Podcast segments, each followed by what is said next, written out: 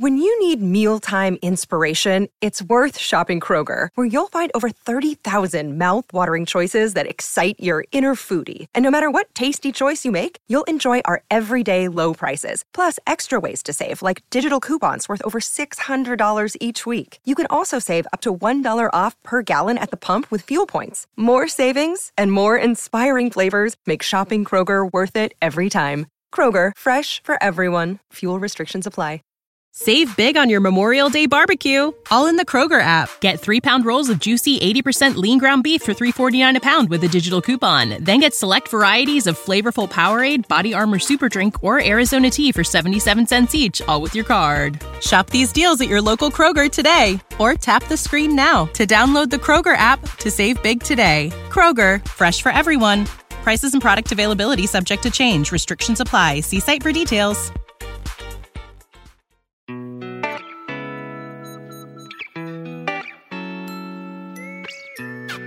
生活、工作和苹果，大狗熊有话要说。传播苹果应用与设计实践经验，分享个人学习与成长感悟。您正在收听的是大狗熊的个人播客《狗熊有话说》，The Bell Big Talk。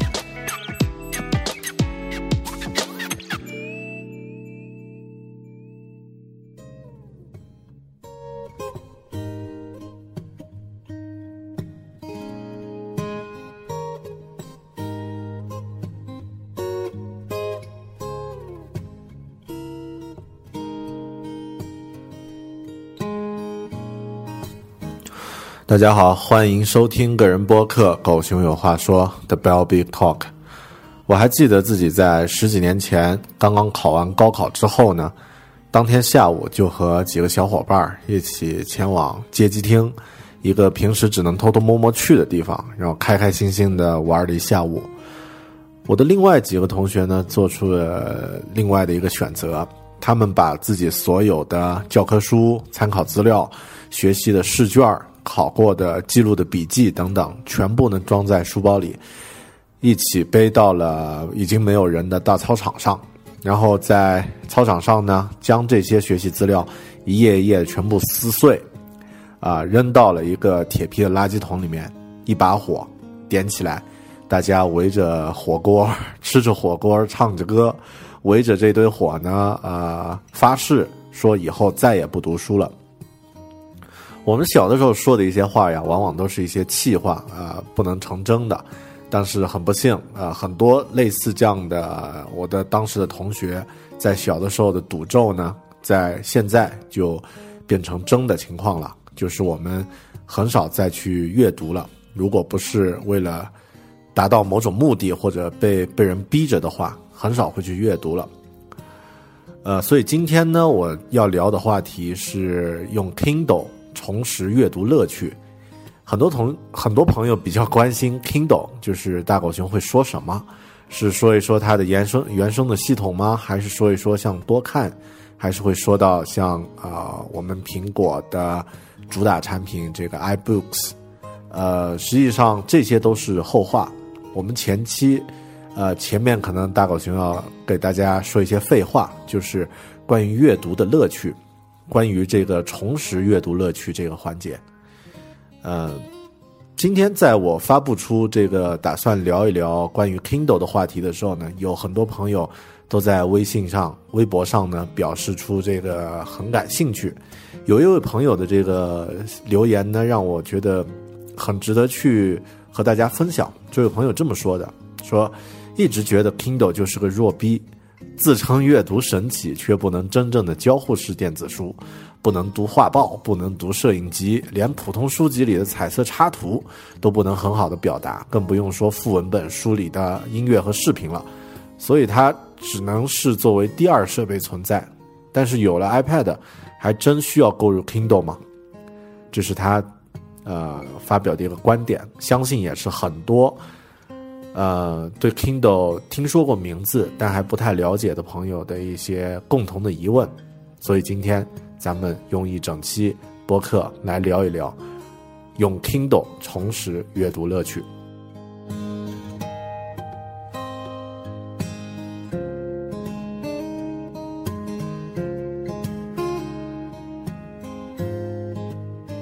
既然是要重拾阅读乐趣那阅读这件事儿是不是快乐的？我们先得明确它的一个假设：阅读是快乐的事情吗？很多人觉得不。呃，大部分中国人，特别现代当代的中国人都觉得阅读不是快乐的事情，所以我们的阅读率是那么的低。为什么我们的阅读率那么低呢？我个人觉得，从我们回溯到我们最小的时候，什么时候会觉得阅读是快乐的事情呢？到我们还没有开始读书，还没有进入学校的时候，我们是小朋友的时候，大家都喜欢听童话故事，去看这个童话书。呃，虽然现在市面上也有一些黑暗系的童话书啊，但是呃，那个不在我们讨论范围之内。小朋友看童话书是很开心的。呃，虽然现在也有一些这个啊，像高科技的设备，iPad 呀、iPhone 呀，这个安卓的智能手机啊，干扰了这种呃比较纯粹的一种乐趣。但是，呃，不管是再先进的视频表现，还是在高级的音频表现，其实最生动的东西呢，都是自己大脑里的想象力。所以小朋友呢，都喜欢看一些这个呃。书啊，看一些这个童话书、故事书，也比较喜欢听家人去讲故事。你这个两个现象之间差距是为什么会那么大呢？为什么小的时候我们愿意去阅读，愿意去很开心的去去读书，到了高考的时候会出现那种焚书、发誓赌咒再也不读书的这种情况呢？我觉得完全可以怪罪于中国的应试教育。是应试教育把我们毁了，虽然我也是其中的一员，是一个呃一个身份呢是学校里的老师，但是一定要说，就是教育，特别是为了达到考试的分数为目的的这种教育体系呢，毁了我们作为普通的这个个体去阅读的这种兴趣的乐趣。我们从小到大呢，很少有这个阅读的习惯，主动去阅读的习惯。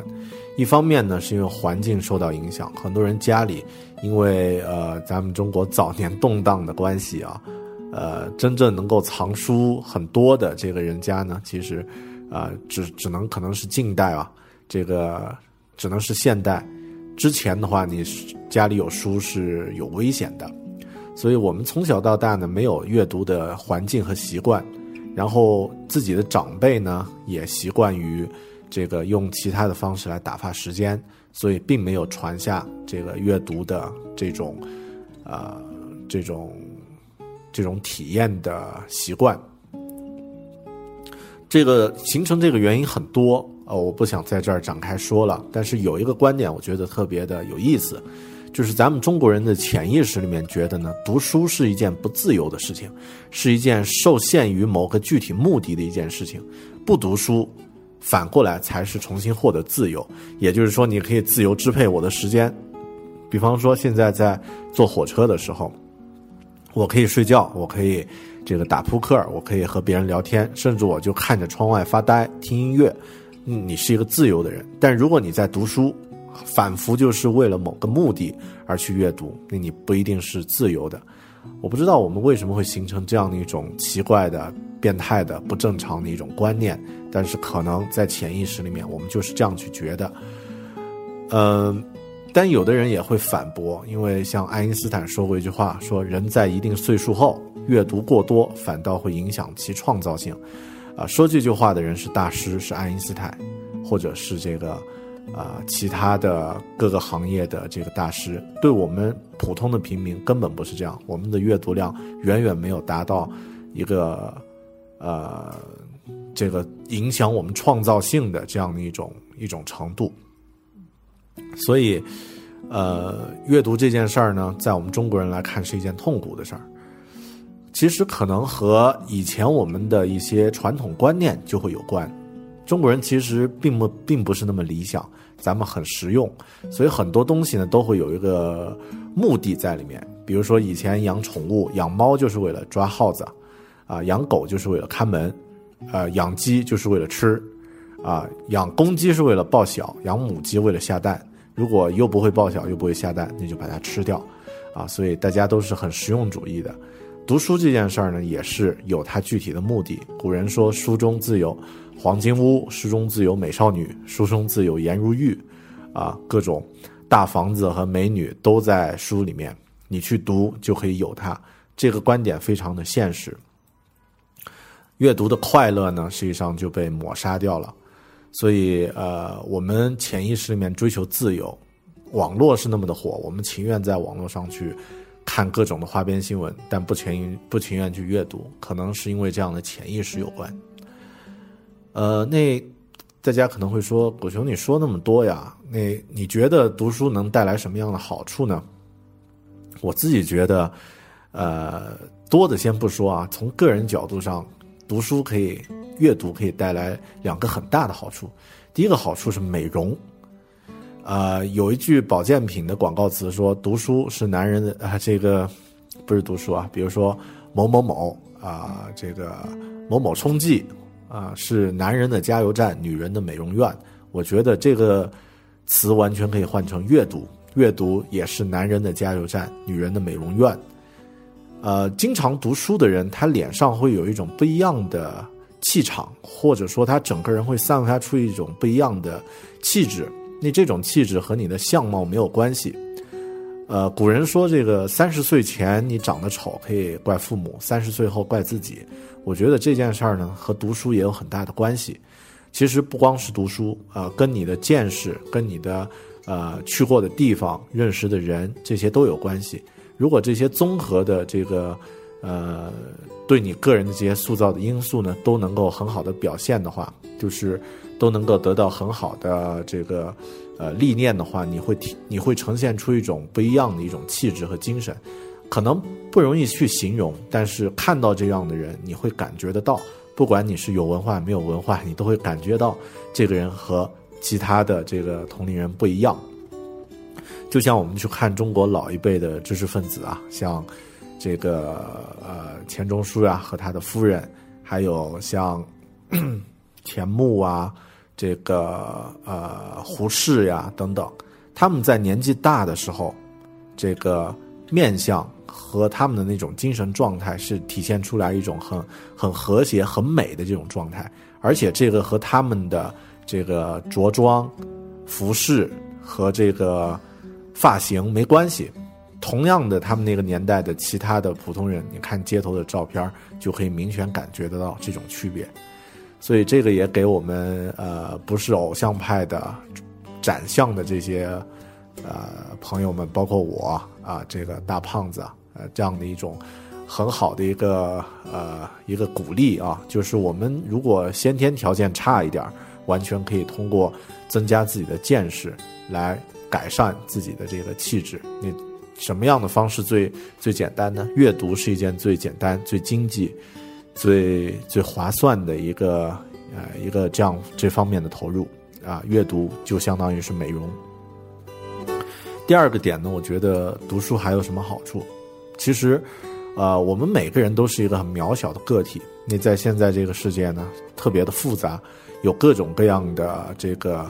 呃宏观的大的事件。然后你个体呢，在组织或者说在这个世界里面很难去找到自己的位置。阅读这件事儿呢，我觉得可以让你找到自己的位置和方向。呃，说小一点，它可以把你的个人爱好建立起来，把你的这个个人喜好建立起来。一旦你有了一个个人的喜好和方向的话，呃，他读书这件事儿就可以把整个世界缩小到一个你可以控制的爱好上。啊，这个时候你会觉得，这个自己的方向是有的。因为往正面说呢，就是像一些工作的方向呀，自己所在的行业的这种大的方向，它的发展前景，这些方面呢，也会给你一个不一样的判断。我们古人说，如果自己没有方向，站在一个呃不知道来路也不知道去路的一个地方，你就是前无古人后无来者。念天地之悠悠，独怆然而泪下那种感觉。但是如果你充分的阅读之后，你知道自己是谁，啊，从哪里来到哪里去，啊，当然这个问题是一个终极问题啊。虽然是保安经常问的问题，但是每个人一一辈子都在找这三个问题的答案。通过阅读的话呢，可能你对这个答案的理解会更接近一些真实的情况。这个是我觉得阅读它应该在我们的生活中呢占据一个比较重要的位置，所以啊，选择一个好的阅读工具也是一个很重要的呃一个呃一个标准。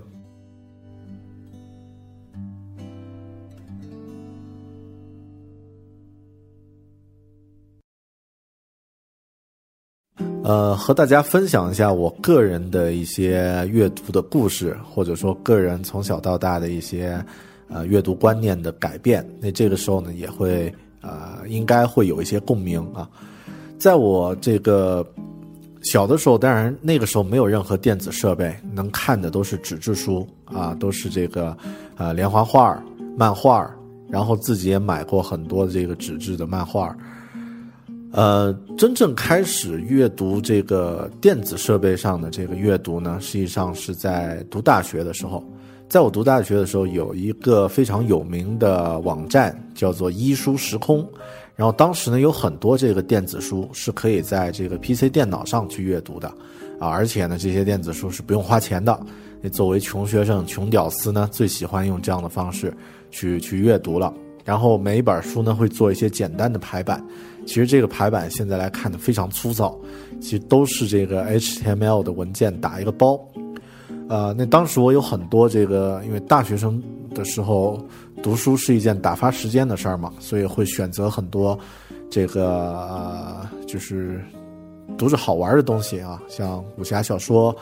穿越小说、泥矿泥矿的这个科幻小说等等乱七八糟的东西来阅读。因为当时呢，就是在这个电脑端阅读。电脑端阅读呢，其实没有任何的这个呃技术含量啊。你把这个呃电子书下下来，然后呢打开去看就好了。它也没有什么笔记呀，也没有什么这个同步呀这样的一些这个概念。唯一的优点呢，就是便宜，因为不用出钱。另外呢，是这个呃相对来说比纸质书呢要稍微方便一点。但是这个其他阅读体验都很差，啊，屏幕呀什么的，其实都跟你盯着电脑看屏幕的这个这个效果是一样的，而且特别伤眼睛。然后这个这个阶段呢，我想很多很多这个呃朋友应该都有共鸣，在电脑端去看书呢，是一个现在来看感觉有点 low 的一个一个行为。然后之后呢，出现了这个电子设备可以支持这个阅读了，像啊当时的这个呃一些手机的功能还没有还没有完善到那个程度，啊我自己印象最深的呢是，啊在这个用 PSP 的时候，当时这个索尼的 PSP 可以算是街机，每个人这个呃时尚男女少年青年人手一部。啊，你除了这个玩游戏之外，看电影之外呢，有的人拿来听音乐，有的人拿来读书。那我也经常这个拿着这个 PSP 来看书啊。现在来看，拿个游戏机的屏幕来阅读啊，也算一件很傻的事儿。但这个过程也经历过。当时阅读的这个主体的文字载体呢，就是 TXT，就是纯文本的这个文档。呃，然后后期就出现过像。呃，像这个智能手机慢慢的开始普及，然后我们开始用这个 iPhone，啊，那会把一些这个书呢，啊，拷到这个手机上去看。这个时候呢，也有一些第三方的应用出现了，像这个 Good Reader，像其他的一些这个阅读电子书的一些 App 会出现了。再后来呢，苹果自己推出了 iBooks，可以在这个 iBooks 里面呢去阅读这个 EPUB 格式的这个电子书。当然，到现在为止呢，我们国内也没有这个电子书的这个 iBook Store，就是电子书商店正式进入中国，所以呃，大家阅读呢还是一本一本拷进去，呃，然后整个过程都是这样的，就是我自己是这样的一些体验啊，过程中有很多次不良的体验，呃，读这个电脑端的这个电子书的时候，你就曾经有过一些。就很多电子书呢，它最后是没有结尾的，或者说因为排版呢中间出现一些错误，那呃，如果像一些常常见的错误的话，也能忍受。但有一些错误呢，非常的讨厌，比如说整个章节的末尾是没有的。然后当时呢，还有一些这个呃，就是排版上的粗糙呀什么的，都有很多的抱怨点。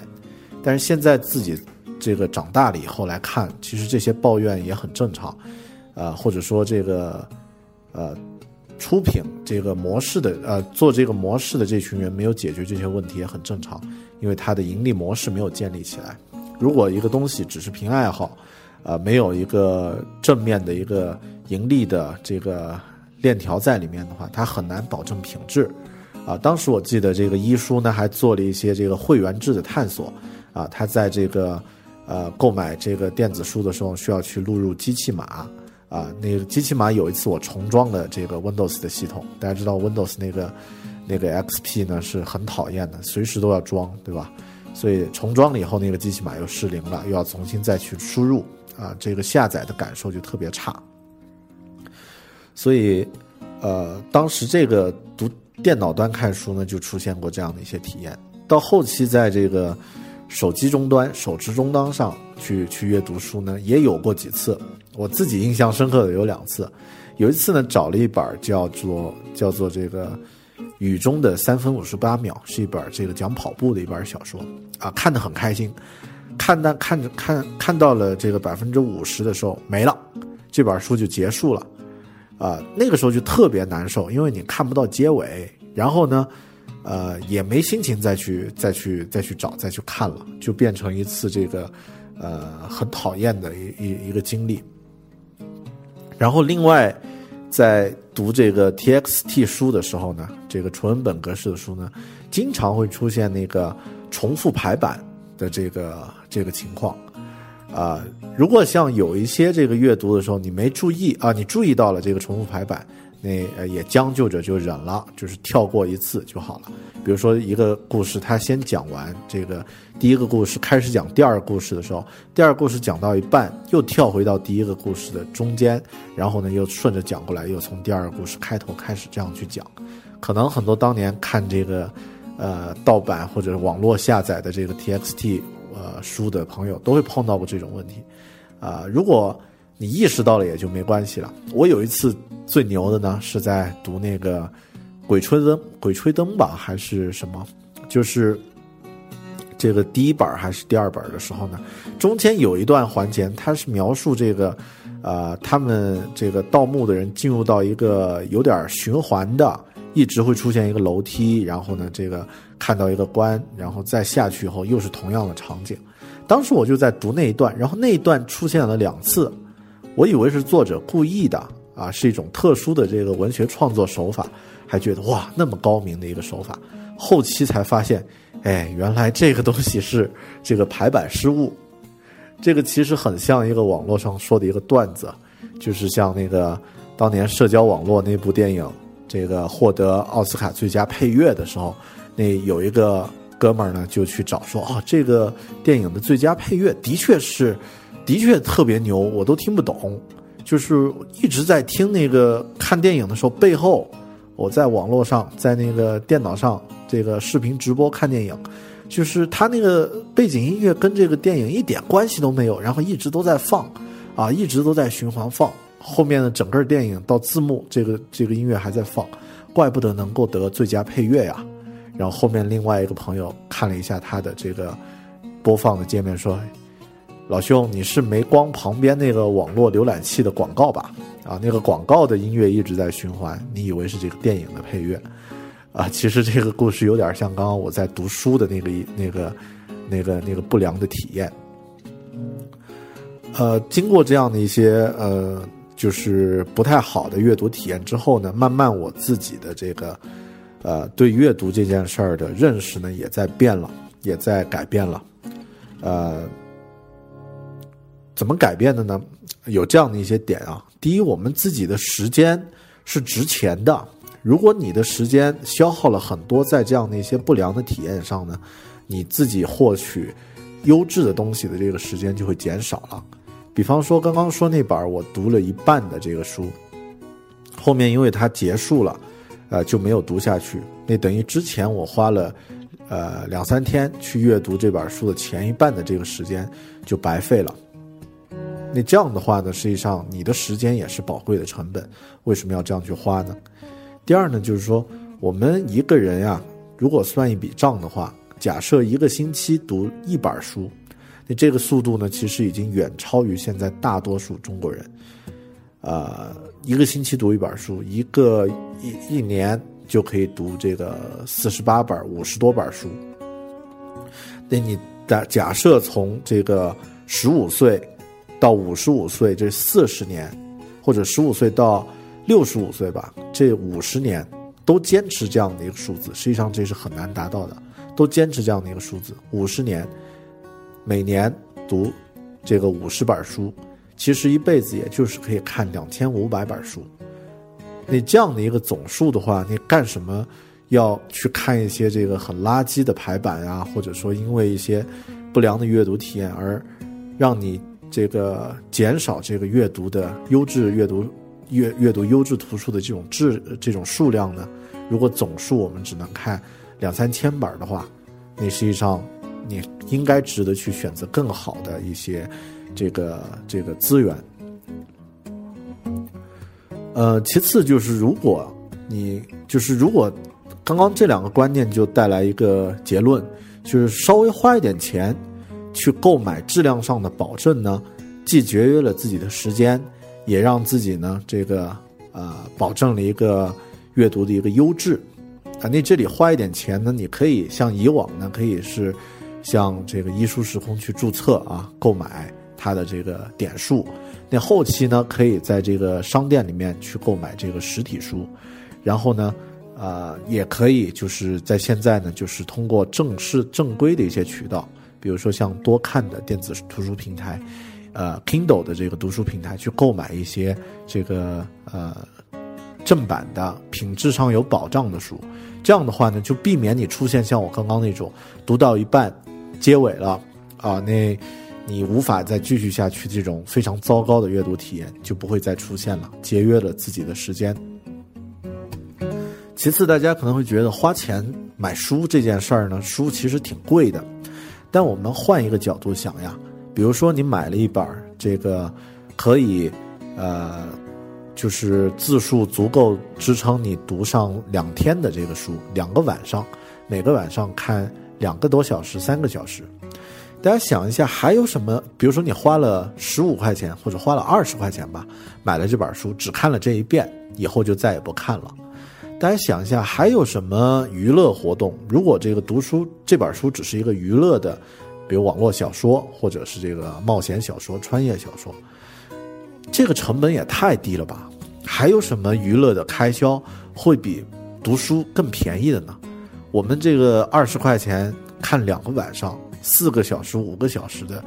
这个时间呢？呃，花在这本书上，你不但拥有了一个实体的一本书，而且呢，还多了一个这个阅读的这个体验。你已经消费了这本书，啊，只花了二十块钱。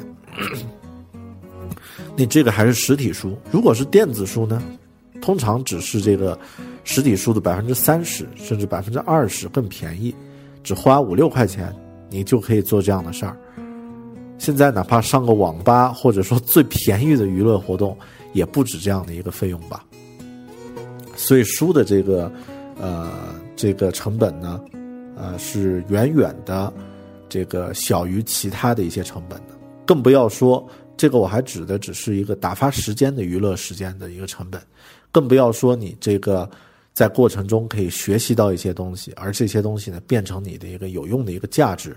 所以呢，这个书这件，呃，这关于书的这个。呃，免费还是收费呢？一定要这个出钱，出一点钱的话呢，实际上反过来也是对作者的尊重，也是这个对一个正版的一个支持。我有一些书呢，实际上看过盗版，然后以前呢也有一些这个呃，通过各种渠道啊已经看过了，比如说像那个呃，当年看那个王小波的一些文集。然后呢，还有这个一些经典的老的一些小说啊，国外的一些小说啊，《动物庄园》呀什么的。但是后期呢，实际上，呃，在有了 Kindle 之后呢，我愿意花钱去买一本甚至有的书呢买一本纸质书，用它不看就这么放着来收藏着。呃，实际上呢，这个一方面是这个呃对正版的支持，其实主要呢就是对呃你你赞同的一个优质的一个精神产品，对它呢进行呃对它的一种尊重的体现。啊，如果这个作者还活着，实际上呢，你这样的行为可以鼓励他，啊，创作出更漂亮的、更好的一些东西，啊，更好的一些作品。如果这个作者已经去世了，比如说像《动物庄庄园》、像王小波的文集，那这种行为也可以算是一种纪念，啊。然后，呃，从这样的一些角度去看呢，读书这件事儿是值得去选择一个。呃，一个平台，如果读书对你的阅读对你的这个意义可以往前提高一点的话呢，实际上你也需要认真的去选择一个现代化的、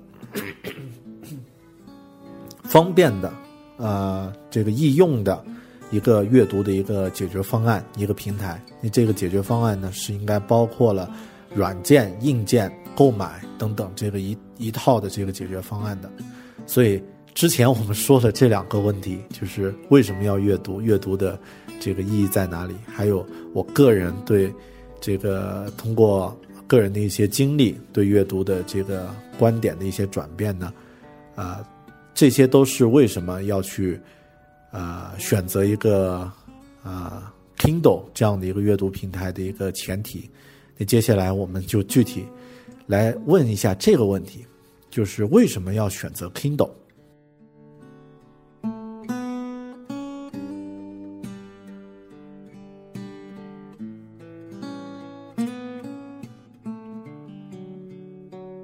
为什么要选择 Kindle 的问题解决之前，呃，应该要介绍一下什么是 Kindle 啊？当然，官方的一些专业的说法我就不再说了。Kindle 呢是。简单来说，它就是一个电子书阅读器。那这个，呃，电子书阅读器呢，呃，发明了一个核心的技术，就是电子墨水。在这个它的屏幕上，阅读的感觉呢，和阅读纸质书几乎是一模一样的。它的这个出品公司呢是亚马逊，就是我们都知道，美国做的最大的这个网络书店，全球做的最大的网络书店呢，就是。啊，亚马逊做的，呃，它也是全球第一家这个网络书店。呃，Kindle 这个这个产品呢，是在二零零七年十一月十九号发布的。呃，当时的这个啊，现在也是啊，就是亚马逊的 CEO 贝索斯呢，在发布会上呢，也提醒了大家，说亚马逊是一家科技公司。啊，为什么他们要去做 Kindle 这个产品？呃，因为纸质书啊，回想一下，在几千年前的纸质书出现的时候，也是一个高科技产品，但后面它一直没有变，因为它的优点呢是啊众所周知的，这个便携，这个呃门槛很低，便于大量的去印刷复制等等。但是到了今天呢，在这个电子化的时代呢，它也需要做一些变革。那有没有一个更好的一个科技产品来替代纸质书啊？Kindle 呢？它就是亚马逊提出来的一个替代纸质书的一个解决方案。呃，到现在这个 Kindle 的这个业务已经占到亚马逊的整个营收的百分之十，相当于是六十一亿美元，就是它的硬件加上上面的书的总的一年的销售额。啊，那实际上这个一个业务到达了公司收入的百分之十呢，已经可以对这个公司的战略形成一些影响了。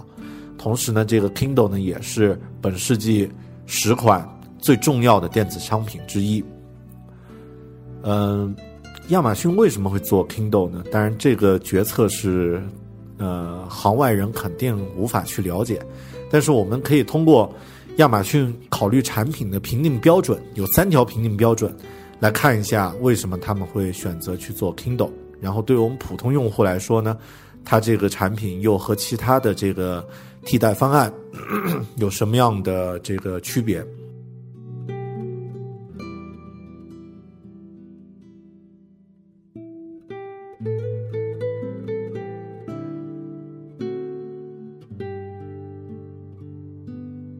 亚马逊在开始一个新的产品或者一项新的服务的时候呢，一定会考虑三个评定的标准。这三个标准呢，实际上可以判断这个产品或者这个服务是否能够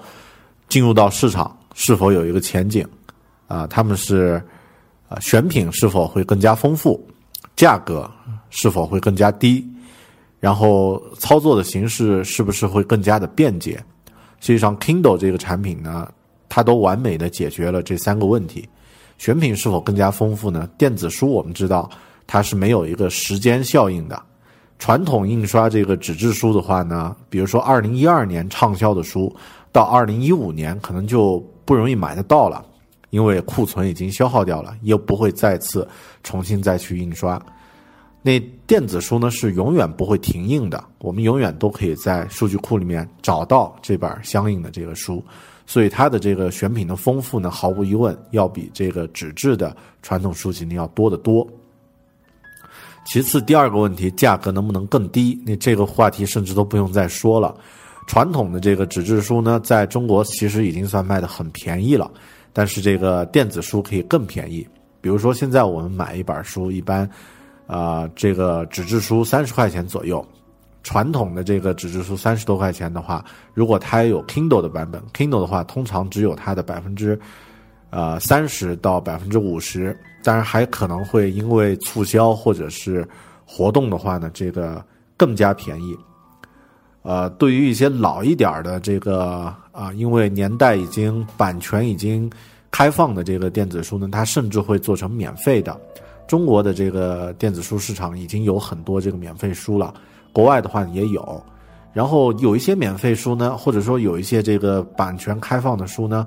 它在购买的时候呢，就可以替你省了很多钱。举个例子，我在呃之前用一个美国区的亚马逊账号买了一套福尔摩斯的精选集，你这套书的话，美国账号买下来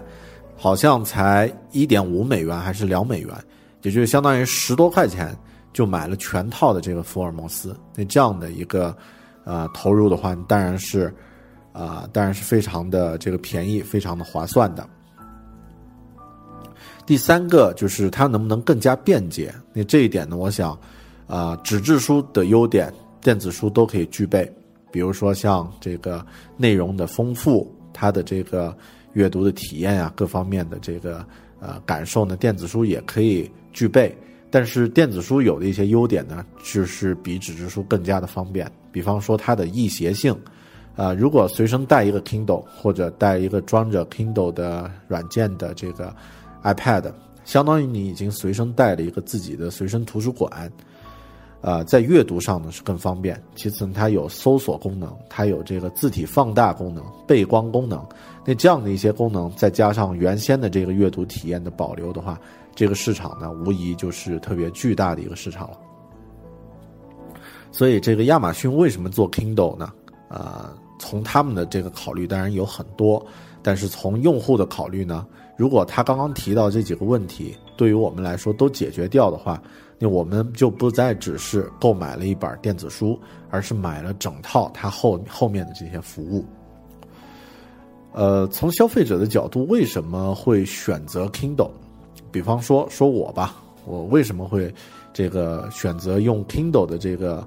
电子书城，用 Kindle 的电子书来作为我的主体的阅读的一个平台？嗯，先说说为什么不选这个 iBooks，其实也是回答了刚刚一开始的时候，也那位网友的问题。那位网友说，啊，这个。Kindle 不能实现真正交互式的电子书，不能读画报，不能读摄影集等等。呃，实际上这些问题，这些提到的这个问题呢，在苹果自家的 iBooks 都已经解决掉了。呃，iBooks 呢，我也读了很多啊，就是在上面也读读了一些书，然后我也在美国区的 iBooks Store 里面呢购买过两本这个几本呃，这个正版书。但是 iBooks 呢，一直都不是我的一个主流的一个阅读的一个一个平台，有这样的一些原因。第一呢，它其实还没有进入国内啊，这个还只是一种非常麻烦的一个一个一个阅读的体验啊，一个阅读的方式。你购买的话呢，也呃也很麻烦。阅读的话呢，稍微好一点，但是呢，这个整体体验它不像 Kindle 那样，十秒钟可以从买到读就就就就完成这个这个过程了。呃，其次呢，就是呃一个很重要的一个呃一个原因就是，呃，它的这个 iOS 的这个设备呢有一个先天的短板。呃，大家不要以为我作为这个呃经常替苹果说好话的人，可能对苹果也是这个毫无保留的支持。iOS 设备包括我们的手机和这个平板电脑呢，它在技术上没有没有任何问题，然后在这个效能啊，包括它的这个呃这个硬件呀，各方面都是很完美的。但是它有一个先天的一个短板。就是它不太适合阅读，特别不太适合深度阅读这件事儿。有的时候，我们这个阅读的这个载体呢，其实不一定非非得要，呃，有多强的这个 处理能力，或者是有多强的性能。往往我们需要去了解的是具体的内容，就像纸质书这样的一种，这个黑白印刷纸质书这样的一种。已经流传几千年的这个形式，到现在为什么它还是一种非常有价值的一种信息的载体呢？因为上面的内容是已经被文字抽象过的东西，那你通过纸张这种没有干扰的这个戒指，可以更深入的去看到内容呈现出来给你的那个核心的价值，就是它背后的这个呃知识，它背后的这个思想。但是如果这个戒指本身就特别花哨的话，那实际上呢，它并不太适合深度的去去去看一些东西，啊，我想举一个例子，可能大家就感觉很直观了。比方说我们现在，呃，很多朋友是喜欢看日日本漫画，喜欢看欧美漫画的，啊，其中有很大一部分朋友呢是喜欢看这个呃黑白漫画的，比方说像以前看篮球飞人。那这个黑白版的话，你一样可以感受到那种赛场的气氛，那种热烈的情绪。但如果是一本彩色的、上过色的漫画呢，可能你觉得反过来还会掉一点，这个气氛上还会这个没有那种张力在里面。你如果是一本这个动态的、有音乐，后面还有这个语气词在交互的这个漫画呢，啊，很多传统的这个呃漫画读者就会觉觉得这个东西不纯粹。那实际上呢？为什么当年会有黑白漫画？就是因为它的这个，呃，印刷介质，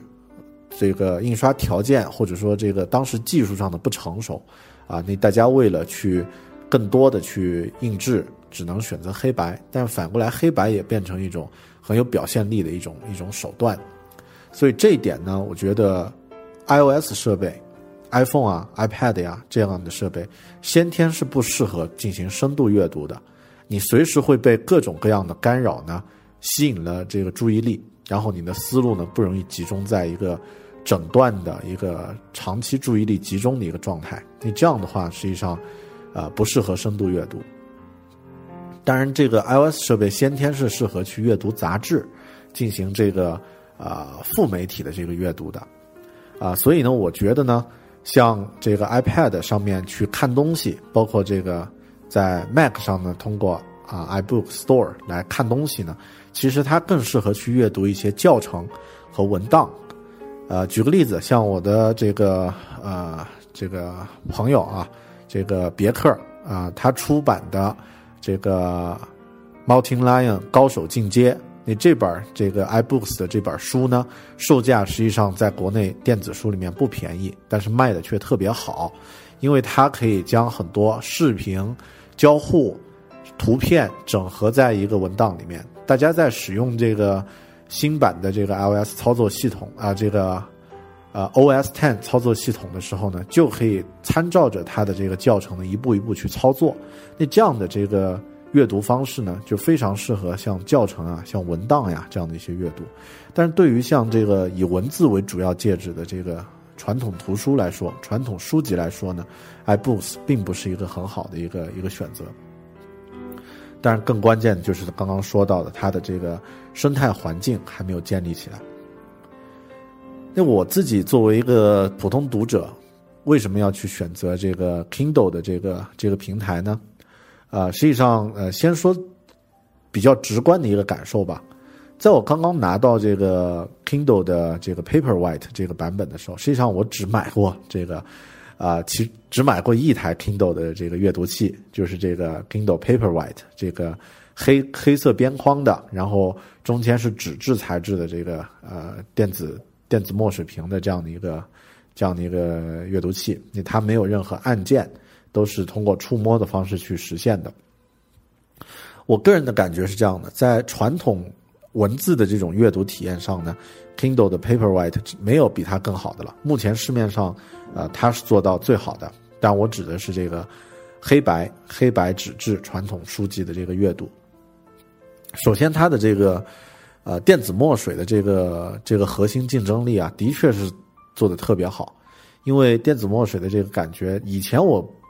不认为它有多牛，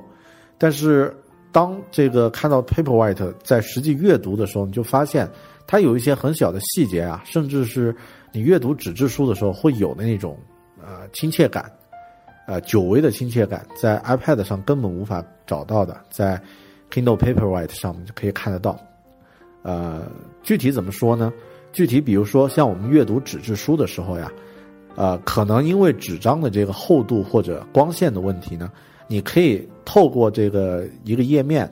大概看到背后的这个很模糊的这个纸的呃这个这个字迹，透过这个纸张的一种材质的质感。那这种质感呢，在其他任何软件里面是看不到的。但是因为在这个亚马逊这个 Kindle 的电子墨水的这个刷新的时候呢，上一页的这个信息呢会残留那么一点点儿在这个屏幕上，淡淡的有一点痕迹。那你在阅读新的内容的时候，就仿佛纸质书的那种，透过纸张看到这个下面内容那种模糊的感觉，而这个体验我特别喜欢，所以这个感觉就会让你觉得，啊，这个纸质书呃电子墨水的这个这个这个优势。另外呢，是它在这个阳光下和户外的阅读的时候呢，它的这个光线越强，字迹越清晰，这一点的确是特别的特别的理想。啊，很多时候在一些户外，你是不愿意拿出一个电子设备去看的，因为我们都知道有反光，然后液晶屏幕的那个先天的缺陷呢，就体现的淋漓尽致。但是如果在有阳光的地方，你拿出一个 Kindle 的这个呃电子墨水的这个屏幕，它那种锐利的字体呢，让你看着就想去读一下上面的内容。另外，它还有一个这个。呃，特别牛的一个一个细节就是它的这个，呃，巨长时间的这个待机时间。有的时候我甚至会觉得有一种错觉，它不是一个电子设备。为什么呢？像 Kindle 的这个 Paperwhite，我的这个版本呀，呃，最长应该一个多月没有充电了。然后有的时候一天会看一两个小时，有的时候你就一直就这样放着啊。那这个一个多月没有充电了，它也能够很好的去。这个运行，而且现在电量，我这一次充的话，也差不多快一个月了，还有一半还没有用完。那它就会呃和这个像 iPad 呀、像安卓手机呀、其他的平板呀，这个呃随时都要插在电源上的那个特点就不太一样。有的时候你会误以为它不是一个一个电子设备，你会觉得它就是一个。电子书它就是一本书，只是中间啊边上包了一个，呃这个塑料框而已。这一点呢，在阅读的时候，我想很多朋友也会有类似我的一个感觉，就是当你读这个 Kindle，呃 Paperwhite 或者是其他版本的这个书的时候呢，慢慢的你的注意力和视线呢，会仅仅只集中在它的这个内容上，就是它有字的那块屏幕上。然后周边这个黑色的部分呀，它的边框呀，它的这个设备呢，会变成一个很弱化的东西，甚至有的时候你感觉是块石头，啊，只是它特别轻啊，特别小的一块石头。然后中间这个内容呢是可以看的，但是同样的感觉根本不可能在这个其他的电子设备上找到。当我捧着一个呃一个呃 iPad，哪怕是一个 iPad Mini，啊，它是一个重量上和这 Kindle。呃，略重一点，但是差不多啊，差不多一个数量级，但是那个感觉你就知道，你心里的潜意识它告诉你是一个电子的设备，然后你的潜意识告诉你，电子设备它还有各种提醒呀，它还有游戏啊，你可以打开去玩但是像 Kindle 呢，它潜意识就告诉你，这个东西是用来看书的，它就像一块石头，然后上面的文字呢是不停在变化，你可以去阅读的。无意识之间，我们就通过 Kindle 阅读了很多，呃，这个深入的东西。而如果是用一个 iPad，我可能二十分钟就忍不住了，就会切换出去玩一会儿游戏，或者是刷一下微博。这个我觉得是从用户角度呀，我作为个人的用户，在实际体验的时候呢，呃，比较挑剔的一些体验，他也能够满足。那这样的话，呃，如果他能够适应了大部分，他能解决大部分纸质书籍的一些这个呃缺点，然后呢，呃，呃，阅读的体验也差不多的话，那当然我们都会慢慢的习惯这样的一种新的事物。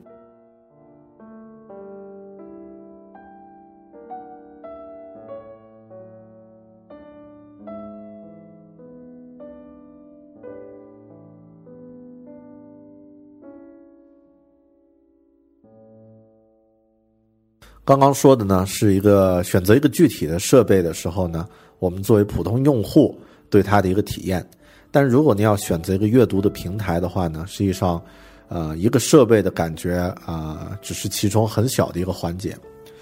有一个故事啊，就是说一个阿拉伯人到了纽约的一个酒店住宿的时候呢，打开水龙头就有就有水会流出来，他就觉得特别惊奇，因为。在阿拉伯的这个沙漠上呢，水都是装在罐子里面的。那水龙头这个事情就对他来说特别的高科技。他走的时候呢，就悄悄的把这个水龙头就拧了下来，然后打算带回沙漠里面，装在自己的帐篷里面，就可以出水了。但这个是一个玩笑，背后呢告诉我们一个一个平台的一个重要性，或者说一个生态系统、一个环境的一个重要性。如果你只是买了一个阅读器，电子书的阅读器，那实际上呢只是一个工具。但是我们买的东西呢，实际上是，呃，电子书阅读器后面的那些优秀的、有价值的书籍，而且呢，你要能够很方便的去阅读它，才是你购买的这个，呃，你购买的意义。所以这一点呢，亚马逊我觉得。呃，跟苹果是一个数量级、一个层次的一家公司。也就是说，在图书的软硬件的这个生态环境系统的架构上呢，呃，亚马逊没有比它做的更好的了。苹果现在也赶不上它。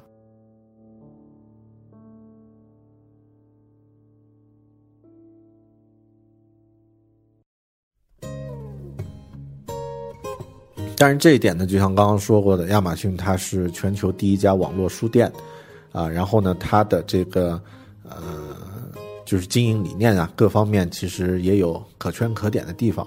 但是那些呢比较大。如果站在我们普通用户的角度呢，我购买的，比方说我在亚马逊上有一本书卖六块钱，同样一本书呢，可能在豆瓣阅读上，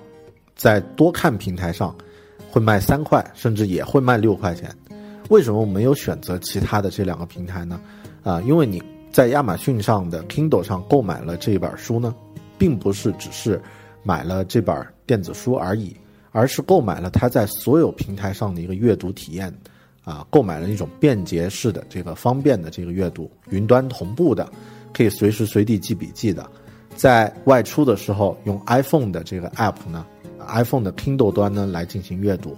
然后到了这个家里面呢，用自己家里面的这个 Kindle Paperwhite，接着你原先读过读过的东西来阅读，然后屏幕大的时候可以选择在这个 iPad 上阅读。整本书读完以后呢，可以在你的这个桌面端，不管是 PC 还是 Mac，打开你的桌面端的 Kindle 呢，把这本书连着你在阅读的时候打下的标注弄出来，写一下读书笔记。这个整个这个过程是一个综合的阅读体验。你这个出这个钱呢，买的是这样的一个综合阅读体验。就像我们说，呃，所有买电钻的这个人，他买的不是那个电钻，而是墙上的那个洞。所以综合起来呢，Kindle 在这种这种环境上呢，我觉得，呃，就是它的这个生态环境呢，是一个呃，就是目前最佳的一个选择。我买电子书呢，是需要去最便捷的去阅读具体内容，啊，而不是去买一个，呃，普通的一个阅读器。好，所以这个呢，也是我作为啊普通用户为什么会去选它。但是另外来说呢，这个苹果上的这个啊支付呢也很方便，购买呢也很方便。然后书的价格呢，实际上和其他平台相比都非常的便宜，都是六块钱，然后甚至还更便宜。啊，偶尔呢还会做一些特价的活动，一两块也可以买到好书。一两块，现在大家想一想，还能做什么呢？一块钱，我骑自行车出门的时候，停车五毛都不够了，都得花一块钱才可以了。啊，所以呢，这个 Kindle 的这个付费呢，实际上也是让它变得更加可靠。呃，当然，现在我们因为电子书这个出现呢，慢慢大家会变得不再追求实体，不再追追求拥有实体，而是需要去这个使用具体的内容。但是这一点呢，以后我找机会再深入再说。就是因为现在我们买书呀，包括我自己买书，还有一点这个纸质书时代的一个思想上的一个一个残留，就是喜欢先买了再说，存着啊，要看的时候呢，随时都可以看。但这个是工业时代，或者说是之前的这个实体经济的时候的一个惯性思维。但是现在，如果像网络那么发达，像购买那么方便，你完全可以在需要的时候马上去打开这个软件去去看，打开这个书城去购买。啊，不需要的时候你就不一定非得买一个去拥有它，但是这个观念呢，实际上也是很多行业现在都有的一个转型。那图书也是一个一个行业，啊，以后我们深入再说一下吧这个话题。呃，当然其次，为什么不选择国内的其他的一些这个啊出版的平台呢？实际上，呃，如果从从纯粹排版的角度啊，或者说单本书的这个角度呢，可能其他平台会做得更好。像豆瓣阅读和这个多看呢，也做得很不错。多看上的这个电子书排版呢，实际上做得非常的好，呃，但是呃，我还是这样觉得，这个呃，亚马逊它一个国际背景值得信赖，起点比较高。其次呢，从这个公司的运转来看呢，应该是一个相对长久一个的企业。所以，当你选择一个长期使用的一个支付平台的时候，一个阅读平台的话呢，就要去考虑这样的一个。啊，一个背后的一些背景了。嗯，其他的优点当然还有一些，有一些我并没有用过，有一些并没有去实际去操作操作过。但是听听这个资深的用户来说，这些功能也特别好用啊。比方说，它的这个读漫画的时候可以分格去浏览啊，一格一格的去看，这个听起来就比较。啊，比较科幻啊啊，或者说比较这个方便一点，但我不太清楚啊，因为我自己没有去看过。然后另外呢，它支持这个将文件存到 Kindle 的这个个人文档啊，就是你可以把邮件呀，或者把一些这个说明书等等的一些资料都发到 Kindle 上去阅读。呃，如果没有一个 iPad 的设备，只有一个 Kindle 设备的话，可能它是你的一个重度阅读的设备的话，这个功能呢就很实用。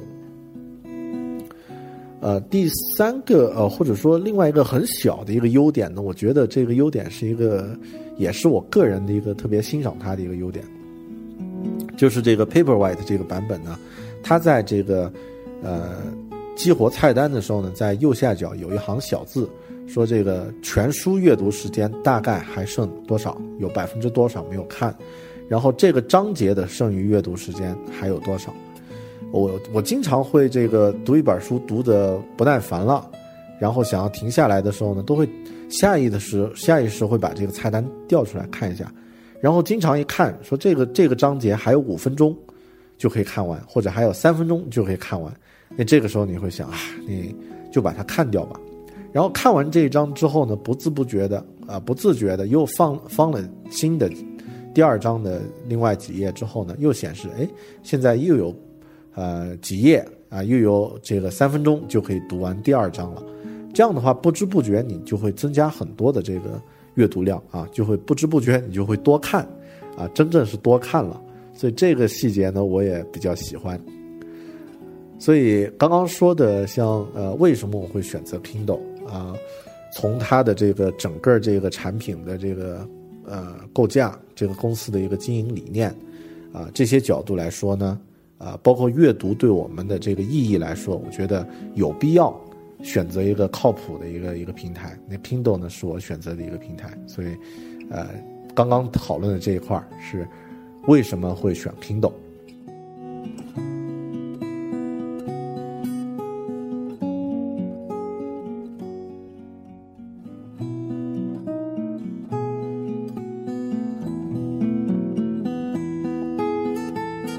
选了 Kindle 真的能促进我们的阅读的时间吗？真的能让我们读更多的东西吗？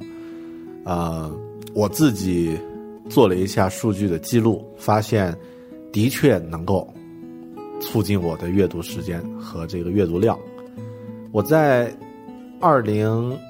一二年的时候呀，二零一二年的时候呢，这个全年做了一下记录。这一年啊，其实跟现在来看呢，时间也。呃，就是工作忙的程度也差不多，但全年我只看了十四本书。整个二零一二年，相当于一个月看了一本儿，而且有几本书呢是集中在出差的时候，在飞机上去看的。但是在二零一三年中旬的时候，购买了 Kindle 的硬件之后，呃，购买了一个 Kindle 的 Paperwhite 之后呢，我的阅读量明显变多了。实际上，在二零一三年初期，就是早期，呃，Paperwhite 还没有推出这个呃国内的国行的时候呢，我已经在这个呃 Kindle 的网上书城呢买了几本，买了一些书，然后通过这个 iOS 的这个应用端来阅读了一些书。那到现在呢，现在是二零一三年的十一月初，整个二零一三年呢，我读了三十四本书，相当于比二零一二年呢翻了百分之一百二十多。一百三十多，那这样的一个阅读量明显的增加呢，实际上啊，一方面是因为自己意识到了这个阅读量太少了，需要增加；另外一块呢，实际上也和这个硬件有着直接的关系，有着直接的一个联系。另外有一个很很有趣的一个趋势啊，就是开始使用 Kindle 之后呢，纸质书的阅读量也会变多，这一点我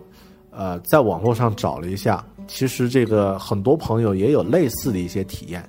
就是当你有了一个呃 Kindle 的一个一个账号，开始用这个 iPad 或者直接买了一个 Kindle 的阅读器，开始来读书之后呢，不知不觉，原来你没有看的纸质书也会被翻开，也会去看。呃，很多网友说，很多这个网络上的朋友呢说，可能是因为它激发了人的对阅读的这种兴趣。或者说呢，它让这个阅读有一种惯性，之后你在家里面或者在环境许可的情况下呢，也会拿过一本纸质书去翻。我不知道这个呃原因是什么，但是我自己的确也出现了这样的一个一个优势啊，一个一个趋势。这两条呢是一个数据，呃，虽然我。不太就是觉得这个读书这件事儿呢，它可以是一个很个人的事情，不一定非得去量化它，不一定非得说我一定这个月要读几本，这个星期要读几本。但是，呃，量化也可以反映出一种这个趋势和一个方向。比方说，像刚刚我总结出来的，自己有设备的时候的这个阅读量增加了百分之一百三，那这样的一个数据呢，实际上是很有说服力的。然后到今天呢，我自己在这个 Kindle 的这个电子商店里面，一共有六十三本这个电子书，其中大概有一半还没有看啊，都是先买了放着。啊，有一句话叫“买书如山倒，看书读书如抽丝”，啊，就是看的过程很慢，买的时候呢特别的豪爽，啊，那这个。我买过最便宜的这个一本电子书呢，叫做《苏游》，是一本什么小说吧？还是这本书只卖一毛钱，零点一元。然后买过最贵的电子书呢，是这个东西文库出的字体故事，啊，人民币六十块钱一本电子书，那的确不便宜。但是像这些书呢，实际上它可以带来更多的一些一些收获，所以这个价值方面，我刚刚已经说过了啊，这个。呃，读书它是需要去支付一些费用才能够，呃，保证它的这个价值和质量的，所以这块儿也是我个人的一些这个数据上的一些记录。不知道这个大家听了这样的一些数据之后呢，会不会也会想一下自己有 iPad 的时候，你的阅读量有没有做一下记录呢？你有没有在这个 iPhone 或者 iPad 上的这个阅读总量做一个记录？如果是有 Kindle 的朋友呢，有没有记录一下？啊，可能记录一下，你会觉得自己的阅读还不够，还可以再增加一些。好，那这个呢是我的另外一个分享。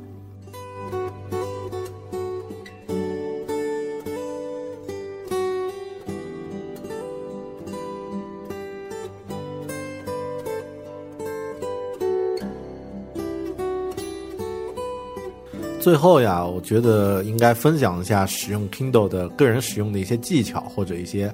啊、一些经验和流程了。可能很多朋友主要要听这期播客，就是为了听这样的一个内容啊。不好意思，我一直磨到现在才来说啊。我个人的使用经验有这样的一些啊，首先是购买，购买这个硬件就不再多说了，硬件大家根据啊、自己的这个使用习惯啊，我个人建议呢，像 Paperwhite 这款版本呢，非常经典，适合以前比较喜欢阅读纸质书的朋友进行购买。呃，如果你呃还没有这个平板电脑的话呢，啊、想要追求一些另类的这个非主流的这个体验的话呢，也可以购买这个呃 Kindle Fire 这个这款啊、呃平板电脑。我没有用过，所以不太好做出评价。呃，然后 Kindle 在阅读这个，因为它尺寸 Kindle Paperwhite 这款版本的尺寸较小，所以阅读的时候虽然它也支持 PDF，但是在上面阅读这个全尺寸 PDF 的感觉呢，一般，并不是太好。最好是阅读像这个以文字为主的内容啊，以文字为主要内容的这样的书的话呢，感觉会比较比较合适。然后购买这个呃电子书的这个呃具体购买电子书的话呢，建议大家还是用电脑端来购买啊、或者是用这个 iOS 端的这个 App 来购买啊，因为它在这个阅读器是单独的一个阅读器，然后购买呢是单独的这个啊、单独的应用，或者进入到它的这个网页上去购买。呃，建议呢就是大家可以注意看一下，在 Kindle 的这个亚马逊就是点儿 z 点儿 cn 这个亚马逊的官方网站，呃，中文版的官方网站呢，它有一个侧栏，就是选择这个 Kindle 电子书之后，在侧面呢会有这个每周特价书的推荐啊，不时进去看一下，可能你会发现有很多自己原本想买然后没有买的一些好书在做特价优惠，甚至是一块钱、两块钱这样的特价优惠。碰到这样的情况，就赶赶紧把它这个买书如山倒啊，赶紧把这把呃这座山推倒。呃，另外呢，就是说呃有一些这个亚马逊的活动，它会组织一些网页上的一些活动，比如说买满一百赠送多少这些活动，大家可以偶尔去关注一下。啊、如果需要呢，就参加。呃，参加合适的活动也可以替我们省下很多钱。啊，但是最后呢，说是这个呃，反过来说了，就是读书方面的钱呢，我倒觉得也不用太省，因为比方说你和朋友出去吃个饭，两三个朋友你买一个单，两百块就不见了。啊、这个两百多块钱如果用来买书的话呢，实际上买下的电子书看个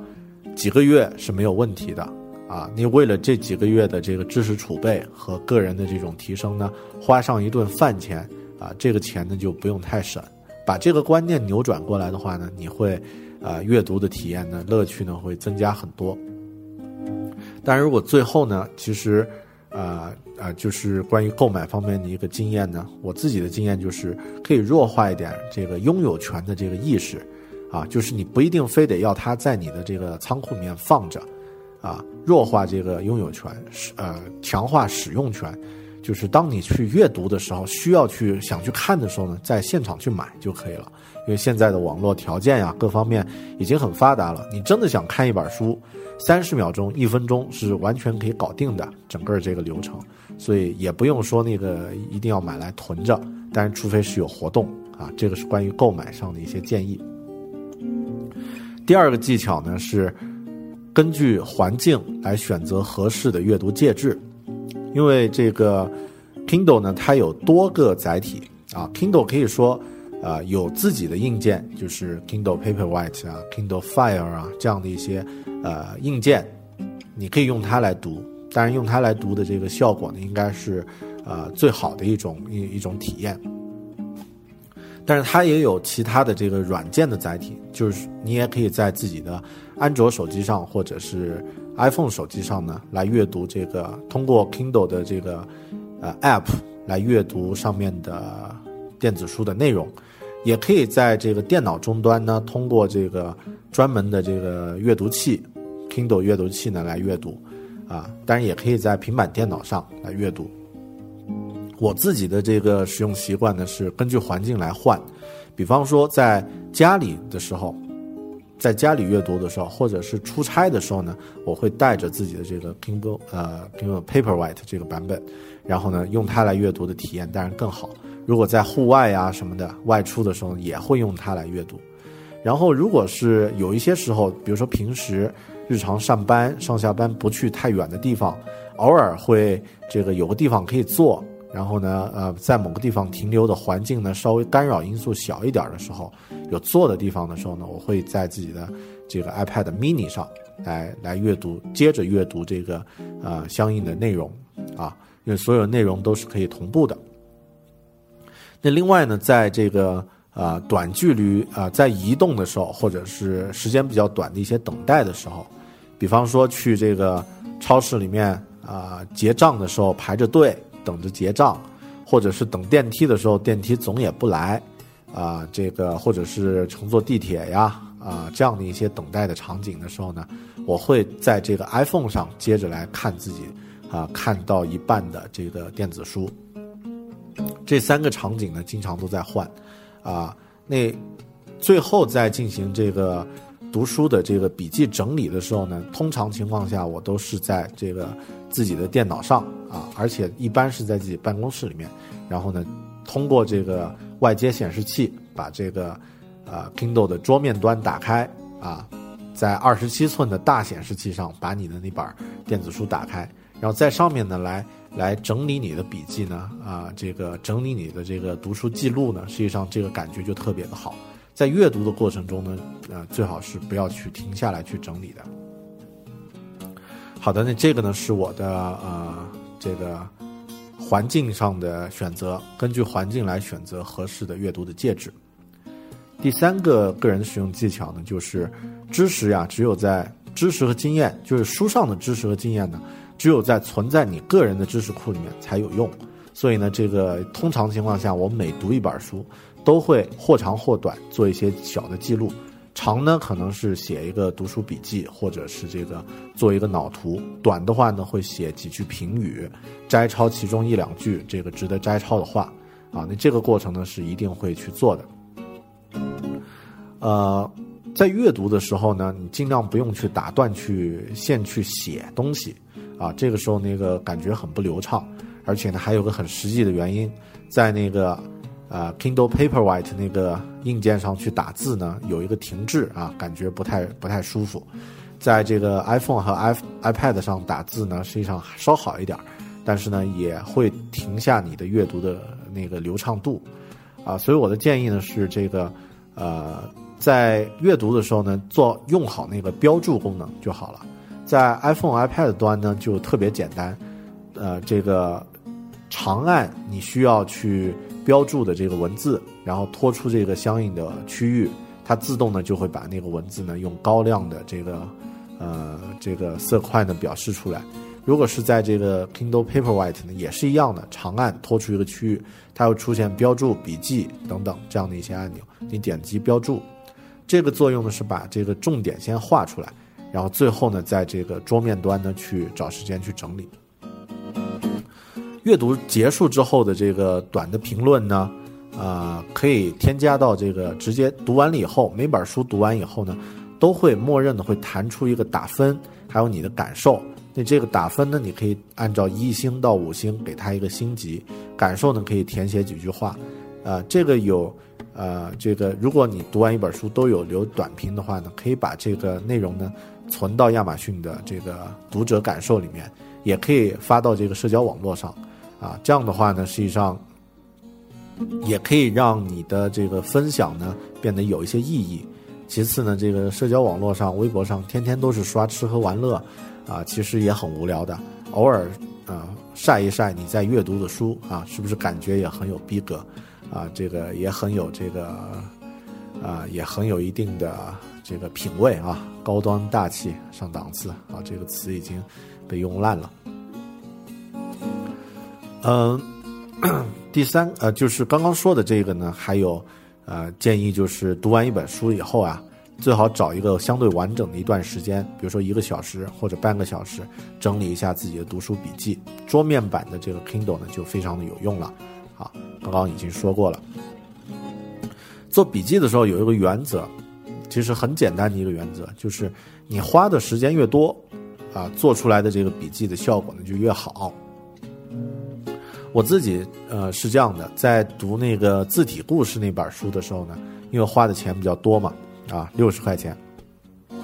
所以作为金牛座的话，也会想这个如果不做笔记就这么看完了，这本书的这个效益没有体现出来，于是呢我。做了笔记，而且呢还录制了一期播客。做笔记的时候做的特别充分，啊，实际上当时阅读这本书只记得百分之二三十的内容，三四十的内容，但通过做了一个很详细的、详尽的一个思维导图之后呢，啊，对整本书的这个脉络呀，还有它的故事啊，我就了解的更深刻了，至少比啊，就是比原来的三四十进进步到了这个百分之六七十的这个程度。啊，那这样的话呢，呃，这个笔记花的时间多，效果呢也就会好。顺便说一下，这个不管是桌面版还是啊这个啊移动版 Kindle 的这个电子书的这个阅读的时候呢，是不能够拷贝复制文字的，拷贝粘贴文字的。啊，一开始我觉得这个特别讨厌，但是后面呢就觉得它很呃很好，因为。啊，你在做笔记的时候就得自己再去写或者再去打一遍字，啊啊，花的时间越多，刚刚说了，笔记的效果和阅读的效果就越好。笔记呢，呃，文档可以，大纲可以，脑图这些都可以啊，音频都可以，随便用一种笔记的形式，只要做一下记录就挺好了。这是我的第三个建议，就是知识呢一定要存到自己的这个知识库里面，对你才有意义。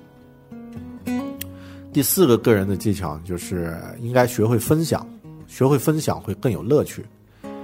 比方说，你读了一本好书之后呢，你可以和朋友分享，可以在微博上、在博客上去分享。分享这个过程呢，可以锻炼你的表达和总结的能力。比方说，别人问你这本书是说什么的，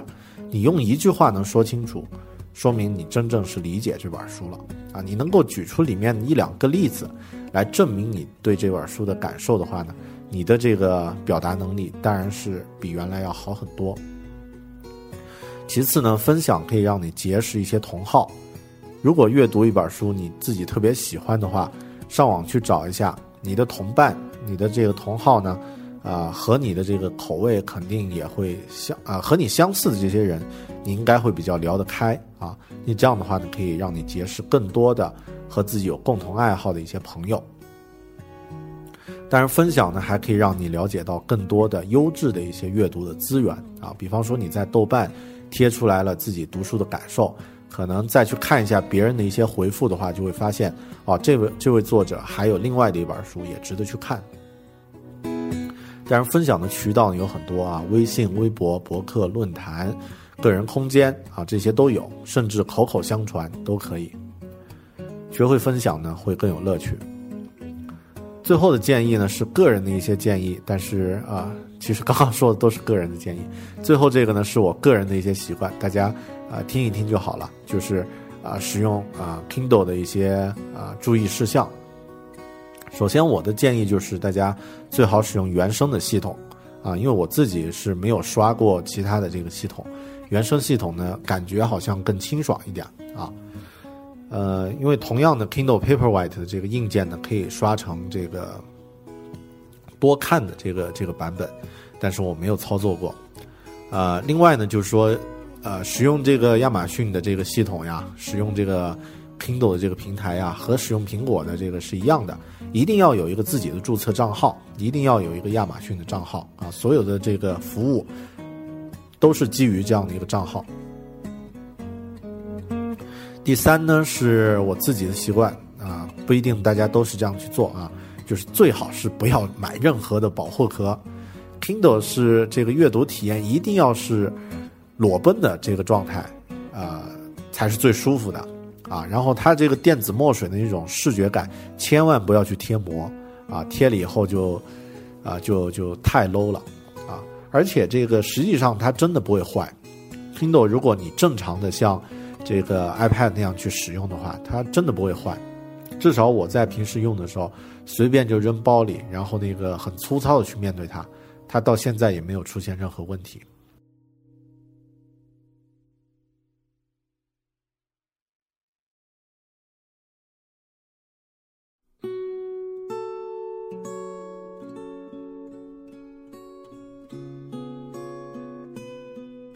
第四呢，就是经常使用这个，呃，电子邮件呀，去阅读大量的内容的这个朋友呢，可以使用这个 Send to Kindle 这样的一个插件啊，把你的需要去阅读的文档存在自己的这个 Kindle 的这个 Paperwhite 这个硬件里面啊。呃，还有呢，就是设备里面建议啊，不要去装太多书啊，你装上常读的那么几十本、十几本，实际上就够了。啊，全部都存满的话，实际上也不会去看，人还是适当的有一点筛选能力。呃，另外呢，就是在上面做一下标注就可以了，就是在阅读的时候不用记笔记啊。当然这一点呢，刚刚也说过了。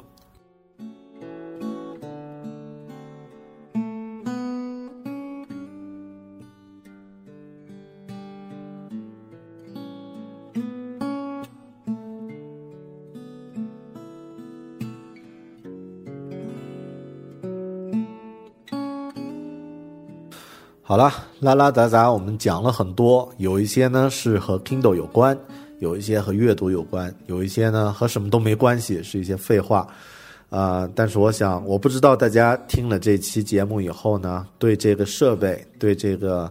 呃，Kindle 还有没有什么不清楚或者想要了解的内容？如果你有呃一些具体的建议啊，或者是一些呃关于这个电子阅读还感兴趣的东西呢，可以通过微信。呃，狗熊有话说，这个公众平台的微信呢和我留言，也可以通过微博呢和我留言。然后呢，大家也可以去关注一下 Kindle 亚马逊的这个官方网站，上面有很多电子书的资源。另外，也可以在上面买到国行的这个正版的这个 Kindle 的电子电子书阅读器。呃，但是一期节目，我想可能说不清楚太多的东西，而且这个阅读和声音应该是两种不同的载体。所以我不知道这期节目表现出来的一些呃，就是一些信息，大家能不能接受啊？没关系，有任何问题和我反馈就好了。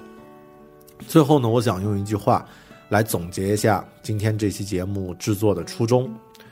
嗯，这句话呢是英国伊顿公学的校长叫威廉考利说的。他说：“人为什么要阅读呢？我们阅读，我们学到的知识啊。”很大一部分都会被忘却，而被忘记的知识的影子呢，却保护着你，避免陷入更多的错觉。这个呢，是我们为什么要阅读。好的，今天这期节目呢，就到这里，谢谢大家收听《狗熊有话说》，生活、工作和苹果，大狗熊有话要说，咱们下期再见，拜拜。